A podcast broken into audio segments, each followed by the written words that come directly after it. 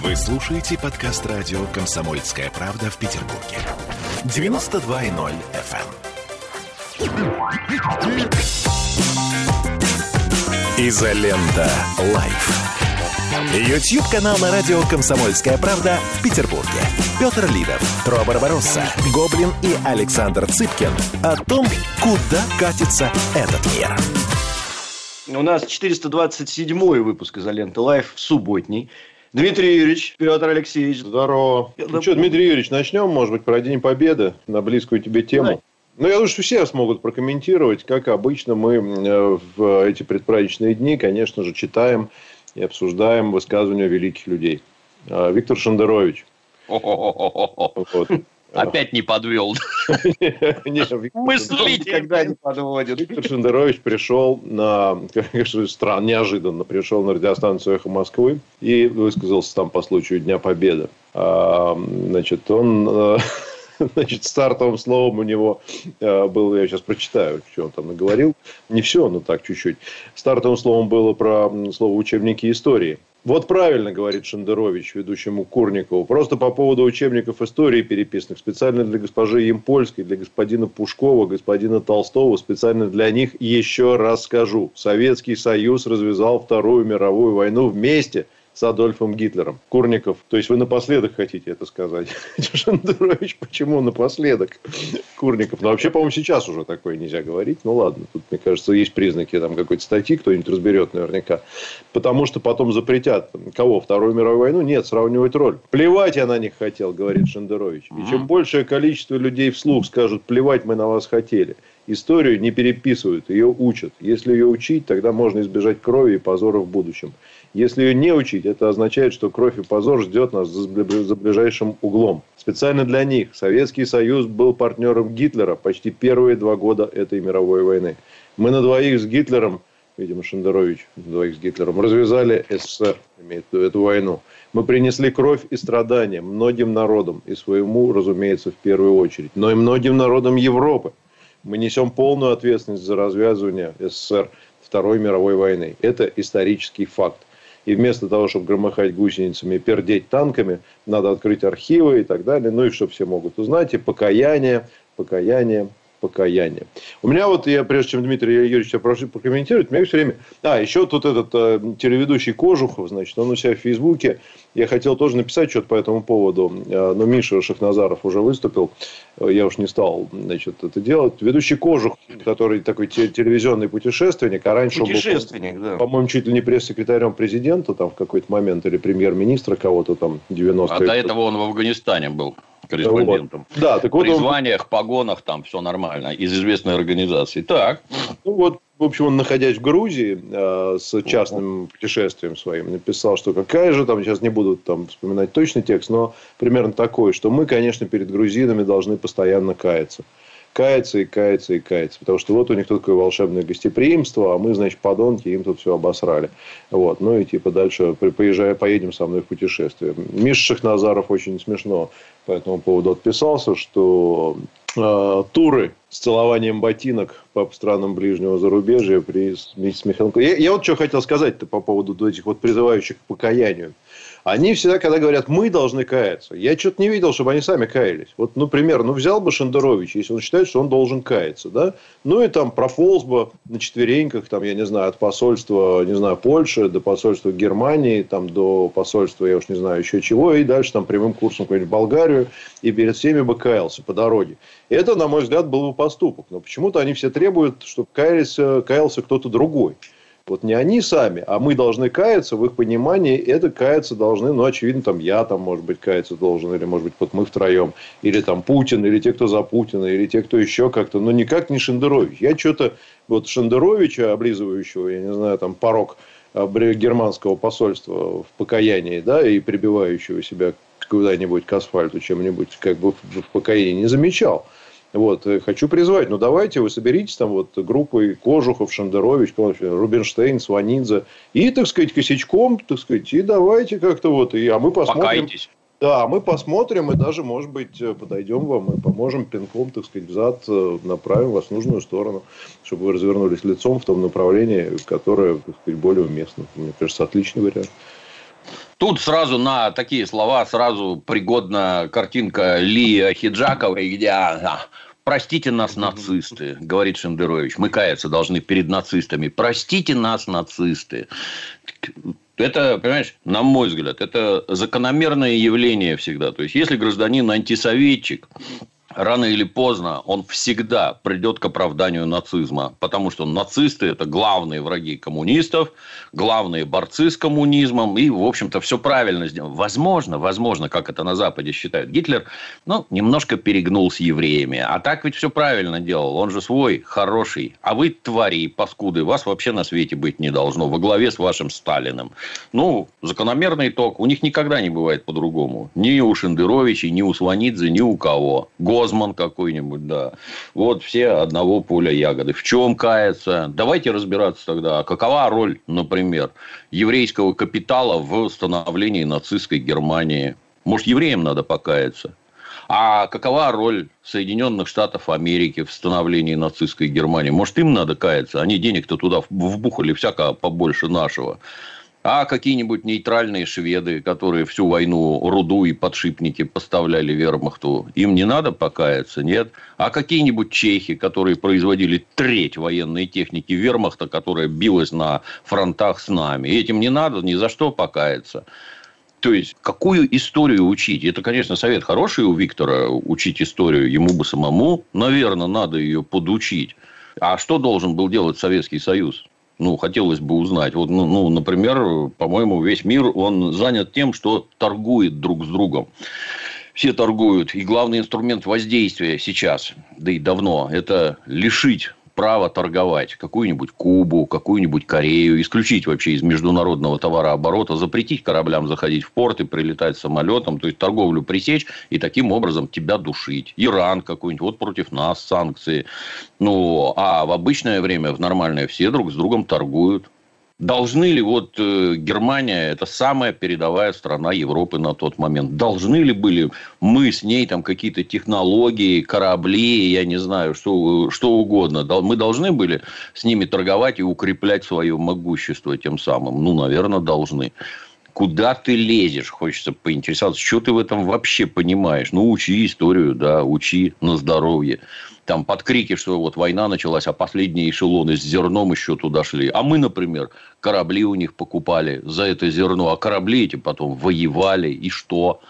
Не надо было этого делать, надо было ослаблять собственную военную мощь. Ну, то есть, человек ни хрена не понимает, как любой либерал, как обычно. Он ничего не понимает, он ничего не знает, но мнение имеет. А самое главное, этому мнению должны соответствовать все граждане вокруг. Вот совершенно, наверное, не он сам ползти, обливаясь слезами там куда-то к посольству, это мы должны быть виноваты, и мы должны каяться. Не пердеть танками, понимаешь?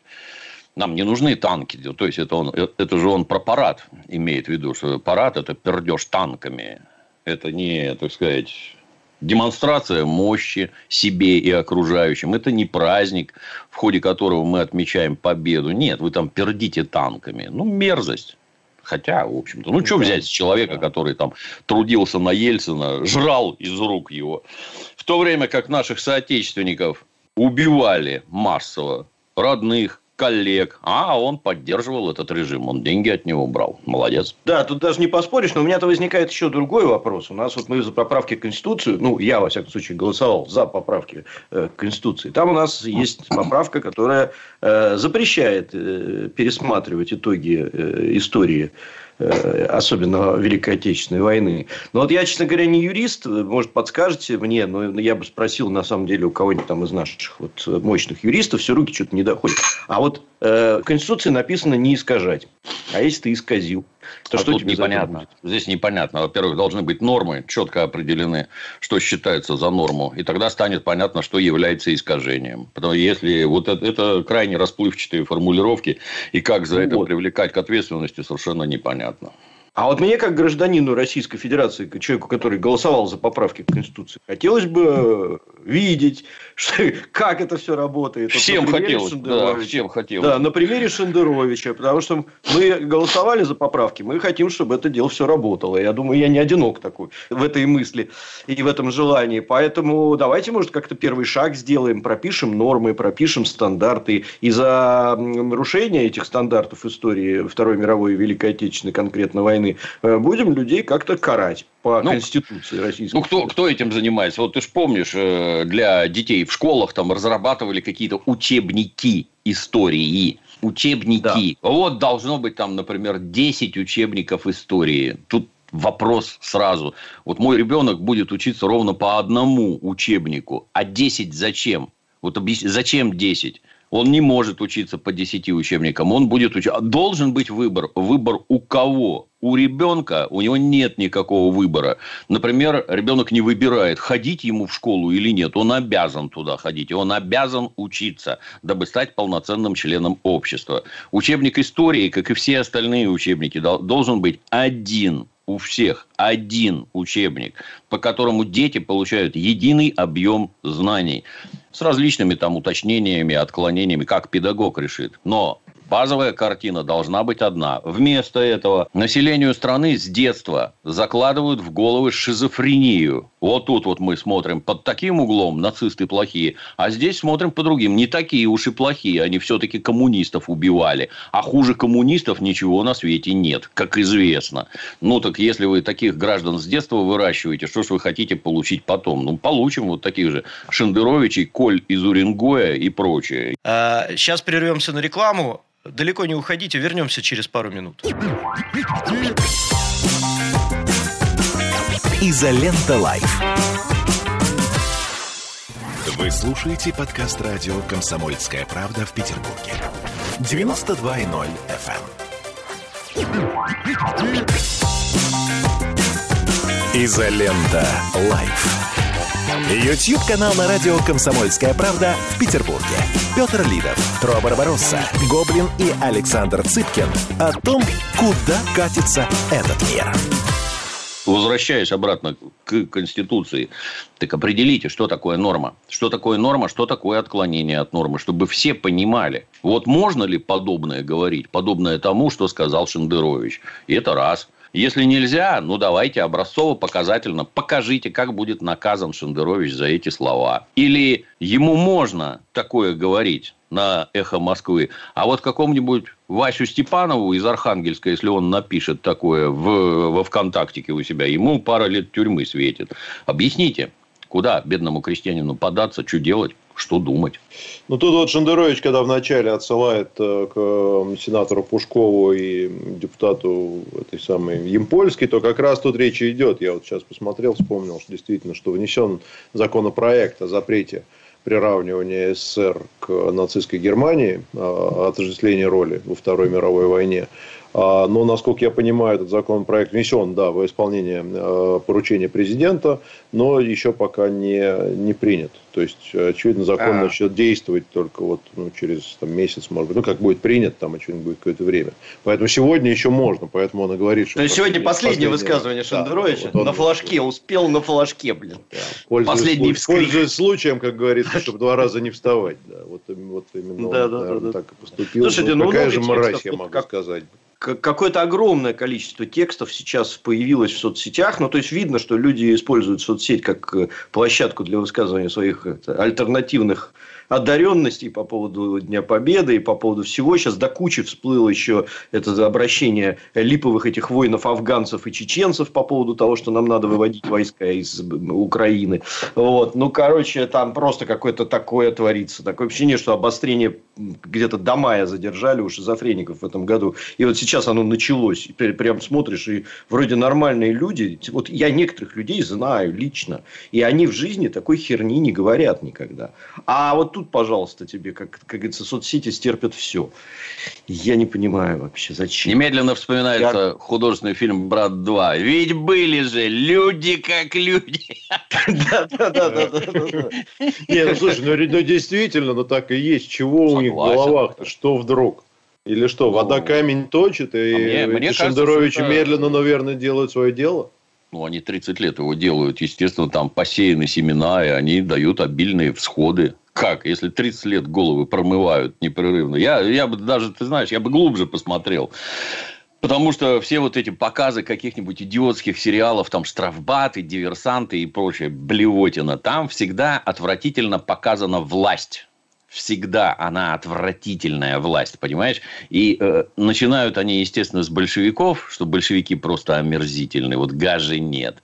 А в целом это про государство как таковое. У нас государство быть не должно. И вот, вот не должно и все. Оно должно быть уничтожено. Все это несет именно такой посыл. То есть, дурачки, которые все это повторяют, они просто не врубаются, как их используют. Им кажется, что они примкнули к чему-то хорошему, светлому. На самом деле нет. Оно не хорошее и не светлое. Вы за гражданскую войну, за расчленение государства и массовое убийство. Идиоты не ведают, что творят, как говорится. Это да. Вот, Петр Алексеевич, ты говоришь, вода камень точит. А помнишь, был другой такой Тич? Сейчас Шендерович, а был Коро Тич. Вот он сколько лет э, точил э, своей водой камень, и, и, и в конце концов доточили они. И получилось то, что вот эти же вот... Это же Шендерович своего времени, э, вот этот вот Коротич. Кто не знает, это был... Кто он? Генеральный, главный, главный редактор, редактор да, журнала. Да главный редактор журнала «Огонек», да, это был этот самый просто такой э, антисоветский рупор, просто антисоветский рупор эпохи. «Огонек» и «Аргументы и факты» было два издания таких мощных. И вот они доточили до того, что мы вот сейчас разгребаем 20 лет и, и то, то, что они за 10 лет напортачили. И никак разгрести не можем. А они продолжают точить. Но уже гораздо менее успешно. Настроения в обществе поменялись радикально. Уже вот эти помои основная масса не поддерживает. Ну, а то, что в социальных сетях, так там работа ведется, деньги гигантские вбухиваются. Леша Навальный же не на ровном месте функционирует. На то, чтобы функционировать, поддерживать штабы, платить зарплаты, нужны деньги. Где ты их берешь, хотелось бы узнать. Где-то, наверное, берет, кто-то спонсирует. Тут же недавний-то этот прекрасный, когда «Медузу» объявили иноагентом, и внезапно у нее финансирование радикально сократилось, потому что, оказывается, рекламу в «Медузе» дают российские организации. То есть, это бизнес на территории Российской Федерации спонсирует вот это вот русофобское антисоветское кубло. Прекрасные люди ну, тоже воспитаны Шендеровичем и Коротичем и прочее. Ты знаешь, я вот не да, очень верю. Вот... Мне кажется, что вот эта история вся с «Медузой» – это такая операция прикрытия для того, чтобы... Они же дальше, вот если то, что ты процитировал, там рассказать, что вот все, все пропало, нам тут это самое, рекламодатели сейчас уйдут, нам не на что будет жить. А вообще очень сомнительно, что «Медуза» живет за счет рекламодателей. «Медуза» не раскрывает свою финансовую отчетность, а расследование «Арти» показало, что «Медуза» получает несколько миллионов долларов долларов э, средств каждый год из, э, ну, скажем так, источников э, близким государственному департаменту, фондов там и так далее. Да в этом-то никаких сомнений нет. Поэтому сейчас, а они же после вот этого объявления, ой, нам тут, значит, вот сказали соблюдать закон, этот кровавый российский, который, кстати, напомню, точно так же действует в отношении российских СМИ в США и, и там в других прогрессивных странах. С 30-х вот, годов прошлого века, обращаю да. внимание, там действует. А, так вот, и после этого они что говорят? Давайте донаты, ребята, донаты, сдаем, сдаем деньги. А для чего это нужно? Это нужно для того, чтобы показать, что вот действительно нам сдали, и мы вот на это там живем. А под этим прикрытием, так же, как наш э, общий друг Алексей Навальный, получать уже нормальные средства в биткоинах и говорить, что это все донаторы. Донатеры нас давали в ответ вот на, значит, это как бы отчетности туда да, и, да, и сюда, да. и возможность еще денег поднять. Поэтому эта тема с рекламодателями, ну, во-первых, там э, интересует, конечно, только трафик. Это, это реклама в интернете. Поэтому если у них есть трафик, э, и он э, не меняется, рекламодатели будут. Во-вторых, это не обязательно российские компании. Почему обязательно российские? Российские. Это скорее компании, которые интересуют российская аудитория. Ну, например, какой-нибудь Марс Сникерс там, или я уж не знаю, там Adidas, это вообще не российские компании, вообще похрену, что там, где рекламироваться, лишь бы это читали в России. Хочешь будут рекламироваться там в Кавказ Реалии, хочешь в газете «Правда», хочешь в «Медузе». Поэтому это такой, знаете, пользу ну, я, я данный ресурс отродясь не посещал, то есть там э, редчайшие случаи, значит, там раз в год, может быть, там по линку пройду. Я не посещал и поэтому не видел, что там рекламируется. Но раз оно вещает на российскую аудиторию, то я не сомневаюсь, что там реклама всяких российских. Да, и у, у них есть там, знаешь, э, типа, значит, вот э, как бы такие заказные материалы, там какой-то скрытый, контекстная реклама, что называется. Там вот, значит, uh-huh, uh-huh. давайте мы расскажем вам о лучших ресторанах Москвы. И вот такого плана, может быть, проекты пострадают. Ну, слушайте, нативочки, нативочки. Да, нативочка, да, вот это вот якобы. Ну, пострадает и пострадает, в конце концов. Ну, никто же вам, так сказать, вас не прав. Вы зарубежная СМИ, работающая по законам нашей страны. Ну, Хотите работать, а, а с другой стороны... Все так живут. Прокидывая да, мостик обратно туда, к войне и к Дню Победы, вот я буквально недавно закончил читать э, англоязычную книжку, по-моему, вот, э, э, чтобы не соврать, я путаю их постоянно, по-моему, Алан, Алан Карр, это автор этого вот э, исследования про участие США в, э, во Второй мировой войне, вот, они открытым текстом пишут, что да, американский бизнес снабжал, ну, продавал фашистской Германии, там то-то, то-то, то-то, то-то, в период с 39 по 45 год бизнес торговал с Германией. И говорят, ну это же частный бизнес. Это Конечно. же не позиция государства американского. Это частный бизнес. Он имеет право. Это другое. Так и здесь. Да, вот есть «Медуза» вражеская. Ну, что, частный бизнес размещает там рекламу. Им идет трафик. Офигенно, что. Это же частный бизнес. Э, да это кругом это. Помнишь, у них была, да и сейчас вроде работает такая поправка Джексона Веника, где да, да, да. запрещено высокотехнологичные изделия и технологии продавать в страны социалистического лагеря. Я неоднократно вспоминал, еще раз скажу, что как-то раз Тошиба продала нам какие-то фрезерные станки еще при советской власти, которые, как оказалось, могут точить винты для подводных лодок. И, и в Советском Союзе начали точить винты. Лодки стали бесшумными, они не могут их найти. Там на «Голосе Америки» вой стоял года два, наверное. Вот какая подлость. Это же запрещено, а эти гады продали. Пардон, а это не частный бизнес, нет? Можно, так можно продавать или нельзя? Или нацистам продавать можно, а вот коммунистам нельзя. Потому что Ни в коем случае. Да, гораздо хуже нацистов, гораздо опаснее, да. Да, ну вот у меня в свое время папа, когда работал, он всю жизнь отработал в Государственном оптическом институте. Это был такой э, уникальный совершенно институт научно-исследовательский, единственный в мире, который занимался э, оптическими всякими разными, ну, в первую очередь, конечно, военными разработками, понятное дело. Это был и космос, это было все. И у них было производство ЛАМО, да, привязано к ним, которое все это воплощало в жизнь. Вот, так он занимался тем, э, что доставал для института то, что запрещено было продавать в Советский Союз. То есть всякими вот такими путями через арабские да, страны, через да, там да. наших товарищей. Это же э, это же частный бизнес, мы не имеем никакого отношения, поэтому ничего а продавать нельзя. Список список запрещенного был как война и мир в трех томах там или в четырех. Вот то, что нельзя продавать в Советский Союз ни при каких раскладах. И они конкретно персональными и суперкомпьютерами занимались, то есть доставали вот это вот все э, и такие всяким разным левым макаром сюда, сюда привозили. Ну такая работа была, такая жизнь была. Но нельзя частному бизнесу. А IBM нельзя было работать с Советским Союзом. А с, нацисты... а с нацистами можно, да. А с нацистами можно, это правда. Давайте прервемся на новости на пару минут. Оставайтесь с нами. Изолента Live. Вы слушаете подкаст радио «Комсомольская правда» в Петербурге. 92.0 FM.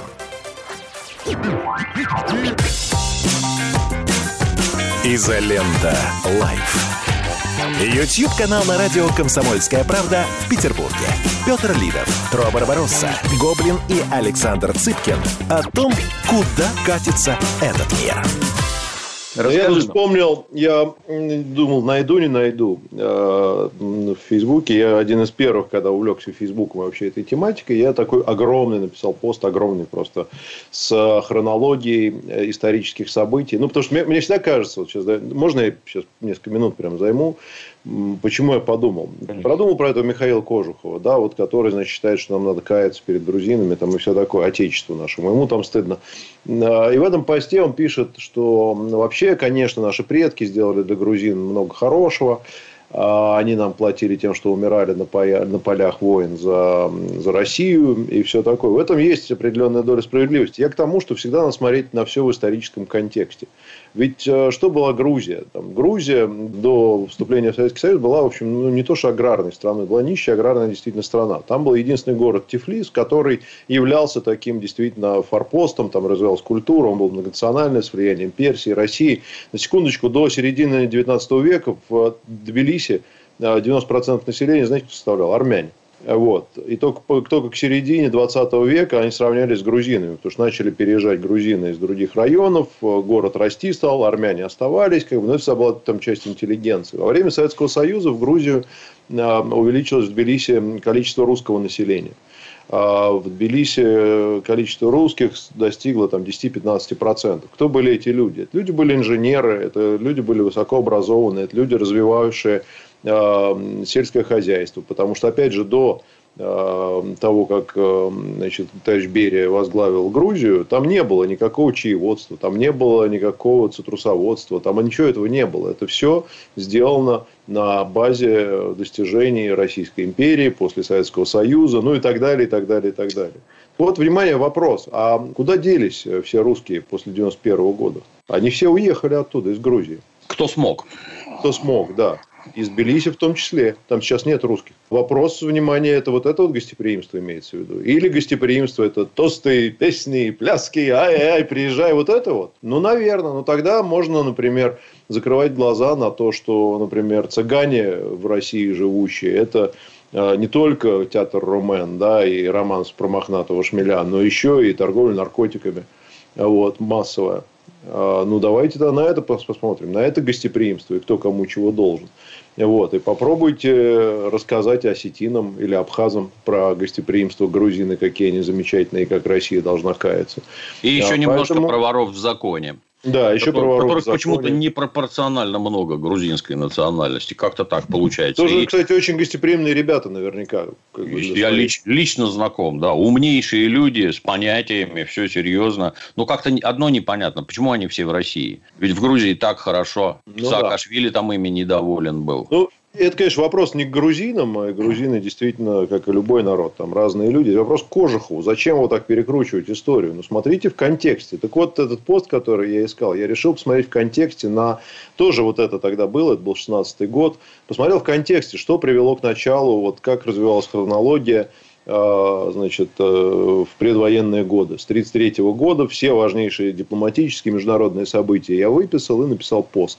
Пост начинался с обращения Гитлера к немецкому народу 22 июня 1941 э, года. Там было сказано про вероломную агрессию со стороны Советского Союза. Ну, короче, там понятно, да, что это наш враг заклятый, они там все охренели, нападают на мирные села наши там, и так далее. Вот. И, значит, вот мы сейчас ответим. И вот что же к этому привело? Так вот, э, там очень четко, вот просто если я его репостну сейчас, и, кстати, приятно, что в 2016 году я его нашел по репосту Юлии Меньшовой. То есть, тогда Юлия Меньшова, с которой мы еще не были знакомы, репостнула это все. Так вот, э, скажу, что почитайте, я его сейчас репостнул, и там вы увидите, как Соединенные Штаты – какие торговые соглашения, с кем, когда и так далее. Ну, чтобы недолго не, не мучить никого, Соединенные Штаты до последнего момента, у них вообще политическая их доктрина была, что они не вмешиваются, что Европа там сама пусть разбирается. И именно поэтому вот эти задержки со вторым фронтом, а, и по сути они не вступали ни в какие действия до того момента, пока Япония не жахнула по ним самостоятельно. То есть, у них там внутренняя дискуссия шла очень Должны ли мы со всеми там дружить, пусть они сами друг друга мочат. То есть, это была их политика. Так что, действительно, Дмитрий Юрьевич, ты прав абсолютно. Каждой стране можно и при желании. Я, а, а я тебе, я тебе вдогонку еще. Я тебе вдогонку еще скажу. А давайте посмотрим, кто приютил немецких нацистов После, да, кто, что при, было да, после, кстати. Кто хороший. после войны приютил пособников немецких нацистов? нацистов. Вот, например, такая замечательная страна, как Канада, которая всех бандеровцев вся всосала, попрятала нацистских преступников, и они прекрасно себя там чувствуют. Как в США, ордами бежали нацистские преступники, и все, кто им был нужен, начиная от Вернера фон Брауна и заканчивая последней нацистской мразью, все получали гражданство. Кого-то для Близиру выгнали, но все но именно выгнали, не посадили, а просто депортировали. А все остальные прекрасно устроились. Давайте, расскажите нам. Я единственный Э, из неких там заметок Довлатова, когда он там в Таллине работал, и у них там какой-то бывший эсэсовец что-то возглавлял, и это было страшно смешно. А больше я такого что-то и не знаю, чтобы у нас там коллаборационисты, эти предатели Родины, изменники, чтобы они занимали какие-то должности и где-то работали. А там нормально. Вот Вероника Юрьевна Крашенинникова отлично про это рассказывала. Кому интересно, он на сайте Опер.ру, поищите. Развит опрос из Крашенинниковой. Послушайте, как они привечали нацистов и что они с их помощью дальше делали. Это тоже Шендеровичу было бы интересно, наверное, я думаю. Конечно. Ну, и, кстати, вот э, вы упомянули, Дмитрий Юрьевич, э, Вернера фон Брауна. Кто не знает, это национальный герой США по сей день. То есть, это человек, которого они на знаменах подняли и несут. На самом деле, был а, отпетый нацистский преступник, который должен был быть, был быть приговорен к, ну, как минимум, не к смертной, конечно, казни, да, но там к большому наказанию. Его э, вывозят практически в женском платье в Америку. И там дают ему ни, ни, ни, ни много ни мало пост руководителя космической программы США. То есть любые средства хороши для того, чтобы за забрать у воюющих сторон даже преступников, которые могут помочь твоей стране. Но это, конечно, конечно. дичь, на мой взгляд. Это дичь. Так, ну что, комментарии чуть-чуть. А, Бартоломью from Nero. В канун Дня Победы очередной творец в лице Бекмамбетова заляпал память наших предков. Это традиция такая.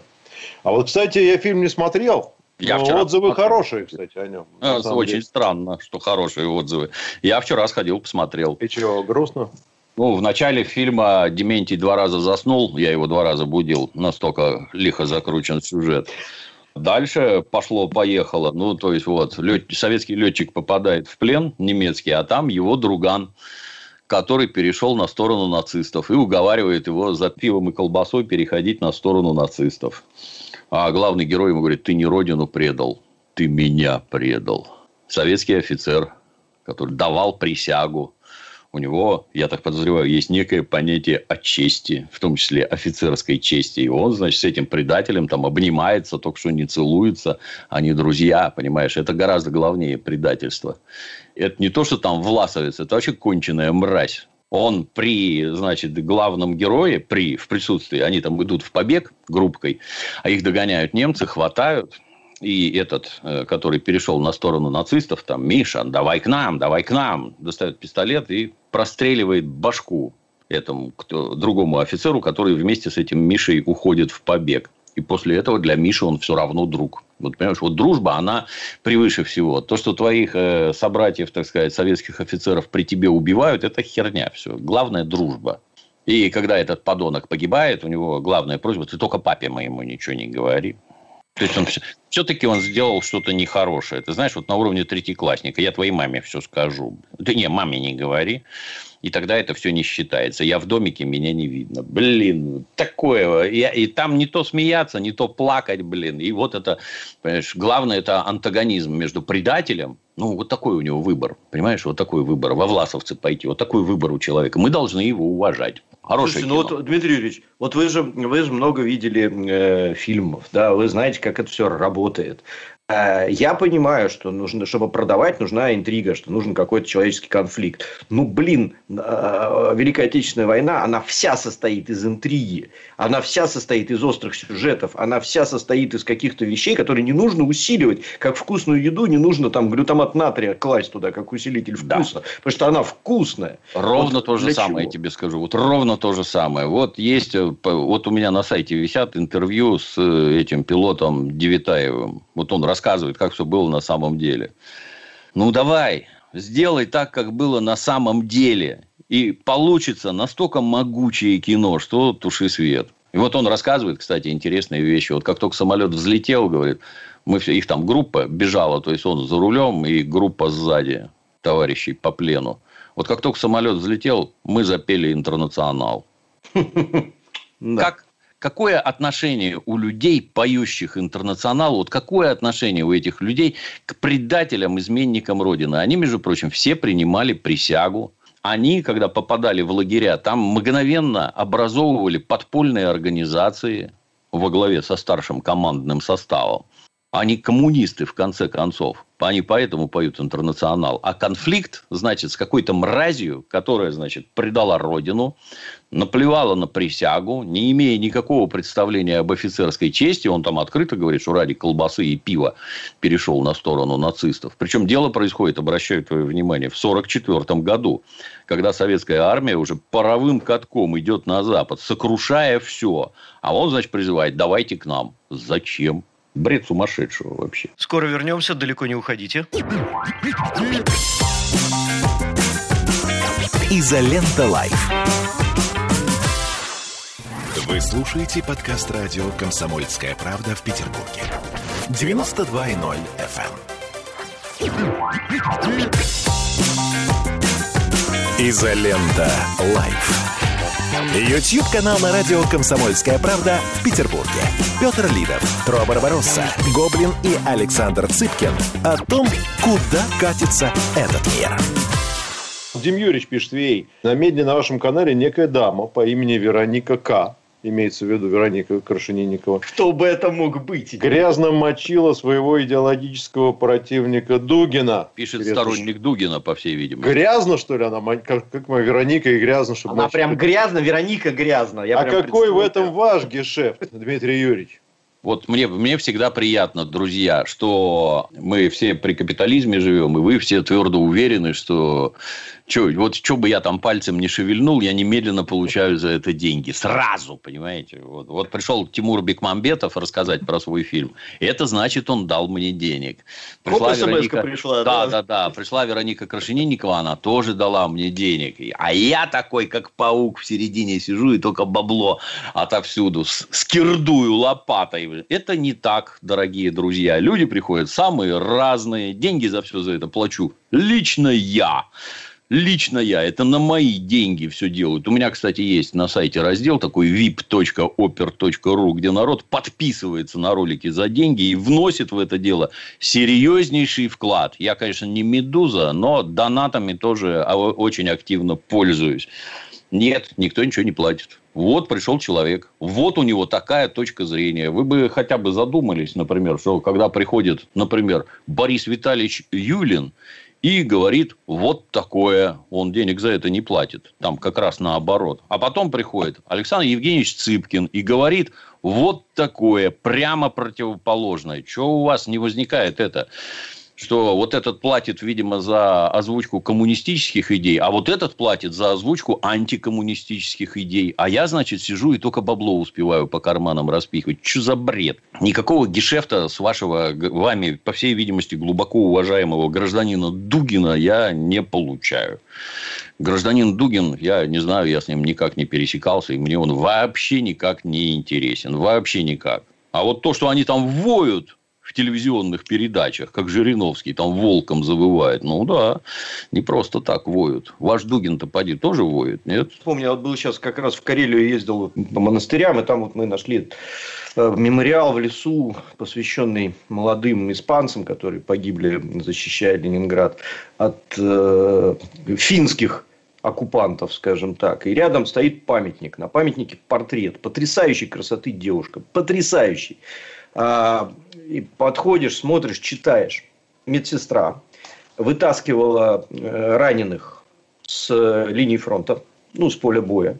И потом, когда увидела критическую ситуацию, что э, финны начинают выдавливать нас с плацдарма, бросила свою работу и подняла здоровых мужиков в, в атаку. Была убита первым выстрелом, и мужики эти отбили, поднявшись за ней, поднявшись в контратаку, они отбили этот плацдарм и сохранили его для себя. Там просто озеро такой стратегический э, момент, э, что нужно было сохранить этот полуостров. Она погибла. Я смотрю, 21 год.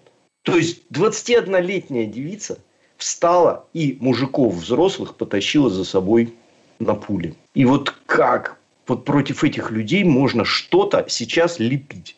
Вот то, что лепит Шендерович. Я за это бы реально расстреливал. Вот честное слово. Если ты Потому Шендерович, что... то запросто, как видишь. Просто какая-то жесть. Извините за эмоциональное высказывание, но у меня вот этот вот портрет стоит перед глазами, который вот ты идешь по лесу, и вот стоит памятник. Понимаешь? 21-летней девушке. Извините. А, пару комментариев прочитаю из Donation Alerts. Один очень важный. Карина Симоновича. Я не знаю, Симоновича. Ну, как-то странно. Добрый день. Спасибо России, что выделила деньги на ремонт братских кладбищ за пределами Российской Федерации. В прошлом году привели в порядок кладбище в моем городе Валка, Латвия, а, латвийская фамилия, и соседнем Валга, Эстония. Спасибо. То есть, вот страна заботится и выделяет деньги на сохранение кладбищ, потому что, я так понимаю, что не видит опоры и надежды в э, братских республиках, что те будут поддерживать кладбищ э, тех людей, которые защитили их от фашистских оккупантов. Юрий К. Всех с наступающим праздником. Прокомментируйте, пожалуйста, ситуацию с визитом Басты в Киев и объявленной на него охотой радикалов из-за его прежних гастролей в Крыму. А что он, туда, а что он туда поехал? Хотелось бы вот узнать. У меня что тоже туда поехал. Ты русский? По всей видимости, да, то есть в курсе, что русских на Украине для начала гнобят, запрещая говорить на русском языке, а несогласных с этим просто физически уничтожают, убивают. Вот уже 7 лет как. Ты зачем туда поехал, хотелось бы узнать. Нацистам песни петь? Ну, вот они рады твоему приезду, организуют тебе встречу. Поздравляю. Так, а Искариот, а ведь это потом можно будет использовать, что космическую программу США возглавлял преступник, а значит все их достижения в космосе считаются преступными. Да нельзя это использовать. Потому что американский пиар международный, он сильнее совокупно, я думаю, всего остального мира. И поэтому они определяют повестку. А, я, я другое скажу сразу всем этим любителям mm-hmm. разоблачений, что массу немцев, которые занимались ракетостроением в Германии, вывезли в Советский Союз. Жили они под, под городом Куйбышев и принимали активнейшее участие в разработке наших советских ракет. Потом их всех в 60-х угу. годах вернули обратно в Германию. Они поехали. Заработали здесь серьезнейшие деньги.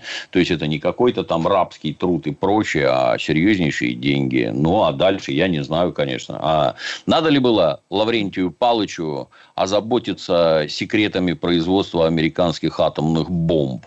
Лаврентий Павлович, кстати, секреты не воровал. Это ему американские ученые сливали информацию о создании атомной бомбы. Потому что, будучи людьми высокообразованными интеллектуалами, они понимали, что таким тварям, как американское правительство, одним владеть подобным оружием просто нельзя. И поэтому они сливали информацию коммунистам. Причем не напрямую, что надо делать. Они им сливали, что не надо делать. Указывая тупиковые пути, куда они пошли, и там ничего, так сказать, ловить не было. Ну, а Курчатов благодаря этому в том числе построил нашу атомную бомбу а потом и водородную. Надо было этим да. пользоваться. Ну, вы не в детском саду, ё-моё, граждане, нельзя так.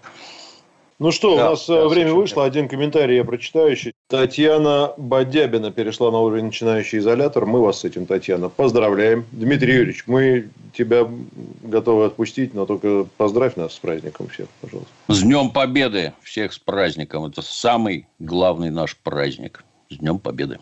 Спасибо огромное, Дмитрий. Всего счастливо. Хороших выходных. Пока. Давай, пока. Изолента Лайф.